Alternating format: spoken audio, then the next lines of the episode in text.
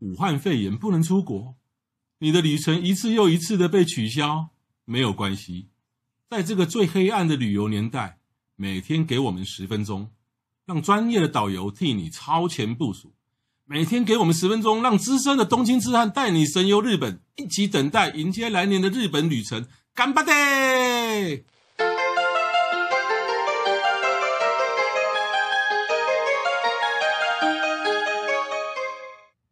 各位播客的听众，大家好哈，我是黄国华，欢迎再度收听《东京痴汉笔记》的节目哈。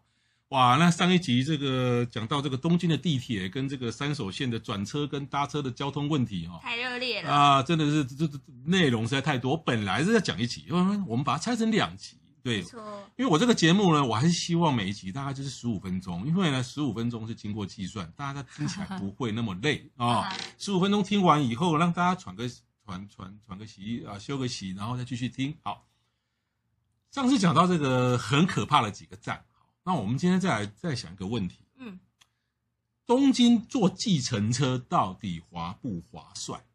那要看你要坐到哪里呀？对，还要看你几个人。对，还有有没有行李？对，你不觉得自由行最大的问题就是你买了很多东西没有地方放？是的。那不然就是你寄放置物柜，但是你又要再回去拿。对，这就是我们提着那些东西，而且日本没有跟我们台湾一样，就是百货公司你买多少可以寄放多久。有的百货公司有，但是几乎不多。那无论如何，那你行李很多的时候，嗯，但有一种情况，我我强烈建议一定要搭计程车。也就是说你，你你必须你坐地铁也好，坐 JR 也好，你转车次数你要转一次，你要转一次。然后呢，你转一次可能就是你加起来可能才四站或五站以内，嗯、但是你一定要下去转车，然后你又有行李，然后你人又至少是三个人。像这种情况，我真的奉劝大家不用搭地铁或搭 JR。为什么呢？因为如果你要转一次，然后呢，可能加起来才四站五站。我我坐过很多是这样的的计程车。嗯。因为现在这个几年前东京哈，他们为了要鼓励大家坐计程车，东东京很畸形哦。全世界所有的大都市都鼓励大家坐大众交通工具，只有东京在几年前鼓励大家短程坐计程车。为什么呢？因为他们的电铁。他们的电车已经满了，地铁已经满到不行了。好，如果你是在一次转车，然后三三到四站里面，这这种计程车哈，啊，因为他们现在把起把起跳降价四百七，对，然后把前面几公里的也降价也降价，嗯，所以在这种情况下，你可能坐坐计程车才一千出头块。我现在也大部分很常坐计程车，一千出头块。嗯，你想看哦，你你如果要转车的话，哈，你拿西瓜卡去刷啊，转车四站五站，其实每个人大概是刷到两百多，两百出头。你如果三个人好，四个也好，不是加起来快一千的嘛？你还少了转车的要累呀，挤车也不见得挤得进去，更何况你可能还有行李。像这种情况下，强烈的建议你还是乖乖手举起来。我们贵个二十趴、三十趴的钱，你可能才贵三百、五百日元。而且他还送你到门口啊，对，然后行李就放在后车厢。而且因为这次二零二零奥运，他们有配合很多新的游览车啊，计程车你有发现吗？就是那种比较头比就比较短的，像那种对对大的 March 的那一种感觉的车子，是给外国人坐。而且而且哈，而且那一种游览车，亚美讲那种游览车哈，啊，那计程车它是会讲英文的哦。对对。啊，那日本的计程车分两种，一种就是刚刚好像以前我们那种那种大还有欧桃车哈，前面长长，后面长长的；还有一种就是呢，像现在有点像大型的像中型的箱型车，像面包车。其实像东京哈，东京都内比较大站在那边排班的计程车，多少会讲点英文。那其实你不会讲没关系的，那 Google Map 一打开你要去的，一点开那个字给他，他就他就懂。所以在在东京坐。坐计程车不是你想象中的这么困难，但是有一个要特别提醒的，就是有的人会把那个他要去的地方的电话电话给司机，司机一样导航可以找到嘛？嗯，对。但是比如说他要去的店，比如说之前我遇过客人要去那个 Komusa Galagon，就是那个卖衣服、怎么川久保玲的那个，但是他输入那个电话呢，司机载他去的不是那个店，是他们的事务所。哎，对，所以你要去找那个店的时候，你不能给他电话，你要。确认你去官网把地址弄下来给他。你若事先用纸本的地图印出来也可以，或是你打开手机地图就把那一点找出来，那司机自然就会找到。那坐计程车的时候，一定务必最后他会给你一张收据，嗯、就是领收书。嗯、那一张拿着不是为了要兑奖，是如果你东西掉了，哦，你可以打电话过去那个地方，因为我们常常会有遇到客人手机掉在车上，不然就是什么伞掉在车上，车上我有遇过客人保温瓶掉在车上，他也想要找哦。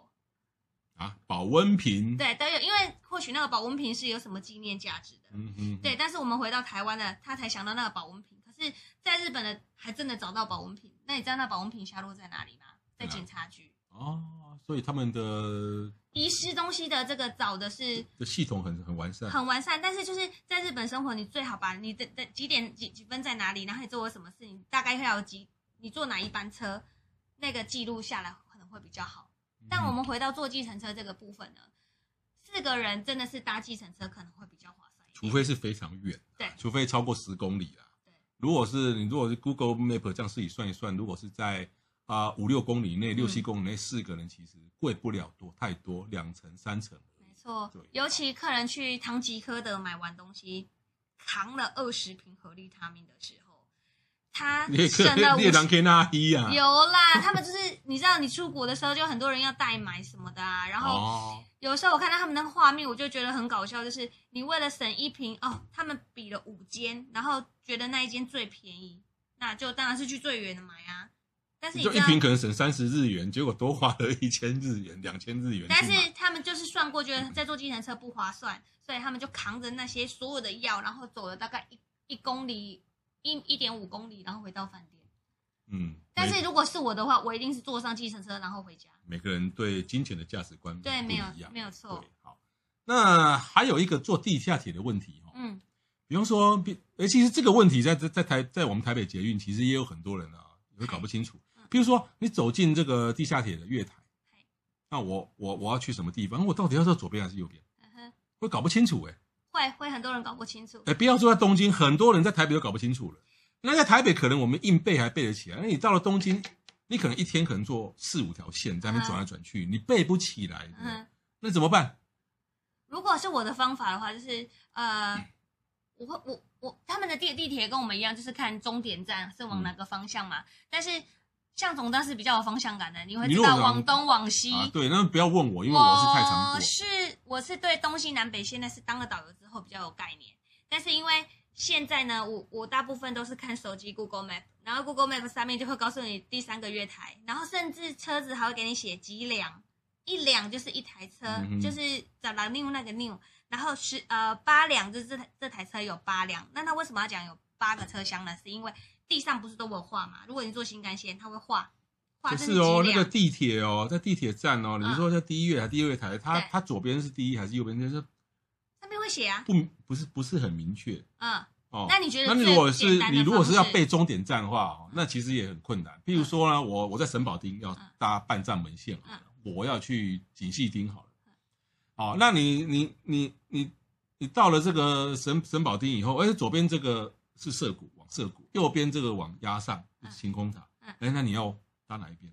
哦，那当然了，我我们熟门熟路知道。可是对很多人说，我我到底是要往涩谷方向，还是往压上晴空塔？搞不清楚嘛。那边查半天，哈，其实有一个最方便的地方，这个是我一直希望我们的台北捷运可以学的，就是它每个地下铁，比如说那个路口一个楼梯或电扶梯下去的那一刹那，最醒目的，你往你就是往上面一看。它有一个很大的一个横横的那个的牌，嗯，哦，然后呢，就是把一些站都列出来，中间那个画最大就是这一站啊，比如说我神保丁，我搭电扶梯要下去了，那这这，然后这个横排从左边到右边一麻袋的站，那它中间呢就一个最大的写神保丁，表示说我们在神保丁。好，那比如说我神保丁要做到景细丁，你就看，哎，神保丁右边是这个景细丁是在神保丁画写在右边。还写在左边。如果呢，这个横杠呢，这个景细丁是写在神保丁右边，我们下去以后就到右边的右边的月台。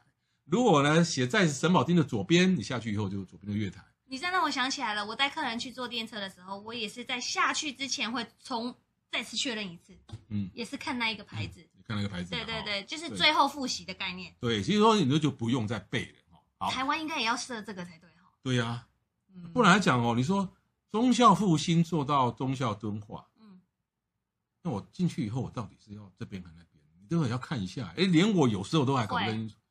嗯，对，就是说，哎，我到底是往南港方向，还是往土城方向？我都还要想一下。嗯，哎，除非天天坐的，而且还知道要知道那个地名。对，可是你想想看，你我们自由行的客人到东京，这这个半藏门线可能三年才做这么一次，嗯，你怎么可能会背呢？所以这个有个 paper。那另外一个 paper，就刚刚雅美有提到说，哎，手机，手机，像我我我是比较，哎，你你你是用哪一个手机查？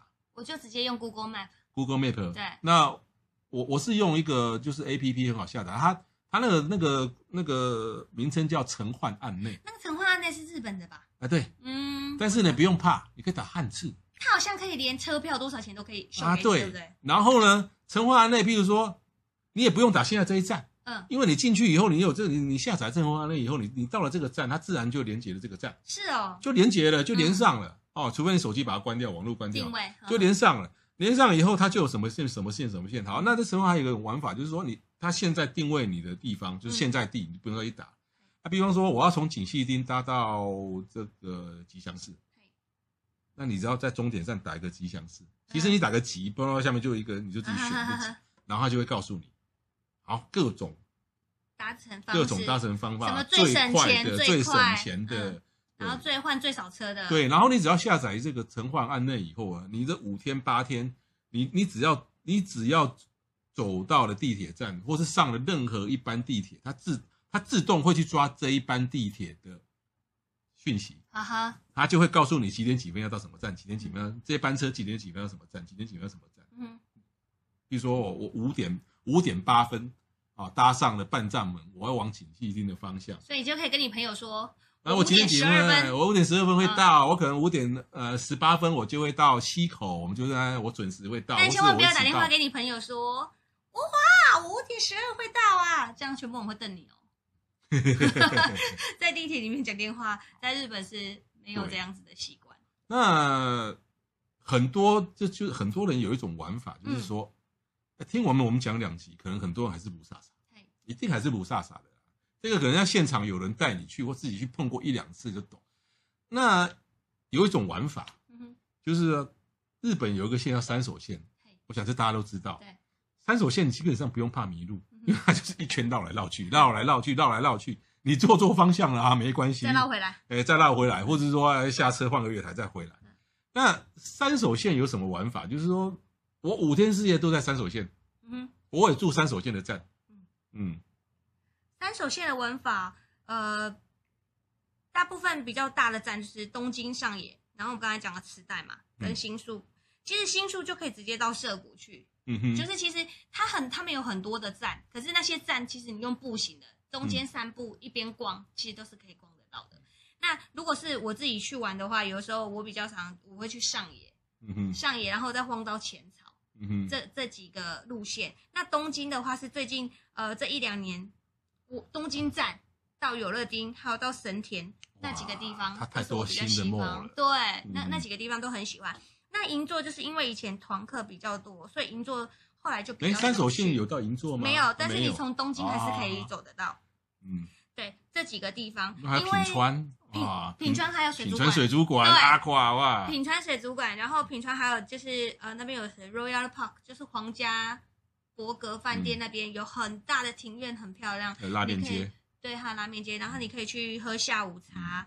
其实那几个区，品川是算比较南边，比较南边，然后很多再绕过去，再绕过去往西边那个有一站我很爱的叫惠比寿，啊，惠比寿，对对，哇，那个惠比寿那一站，无敌夜景。那一站真的，你真的要真的要玩哈，玩两天都玩玩玩玩不完。对，对啊、其实为什么就是说，如果我为什么推荐一个，如果你真的什么都不会，为什么要用这种三手线玩法，你知道吗？因为在这些站，譬如说惠比寿，比方说涩谷，他们的地铁私铁一堆，但是呢，三手线永远都在二楼或三楼。嗯，你地铁可能要钻到地下。对，而且。钻下去还不见得马上到，对，要走很远。对，但是三手线呢，你只要它永远在一个最醒目的地方，二楼，你只要啊顺着上上去，OK。对，就是一种三手线的玩法。为什么我推荐你第一次？如果说你第一次，你对东京也都不搞不好，你没去过东京，嗯，你又不想跟团，那我第一次我就要去，就要去东京玩自由行，那就是三手线，沿着三手线，每天看你要怎么绕，怎么绕。还没有去之前，要先把身体练好。不然就是钱要准备多一点，因为你每天大概走路应该会超过两万步，两万步以上，两万步，因为你肯定要一直走，要准备一个好的鞋子，不然就是你一直坐车。嗯、但很多地点也不是你坐车就可以马上到，是，对，而且有时候还比较塞车。对，哇，讲到这个三手线就讲不完。好，那讲到练身体嘛，反正呢，现在二零二零年哈，武汉肺炎，我们也不知道什么时候可以去日本，没有关系，我们趁这个时候好好练身体。对，也许快的话，明年五月；晚的话，明年九月，我们大家就可以成型的。好。嗯那今天节目就各谢谢就到到这边哈，谢谢各位的收听，谢谢，再见，拜拜。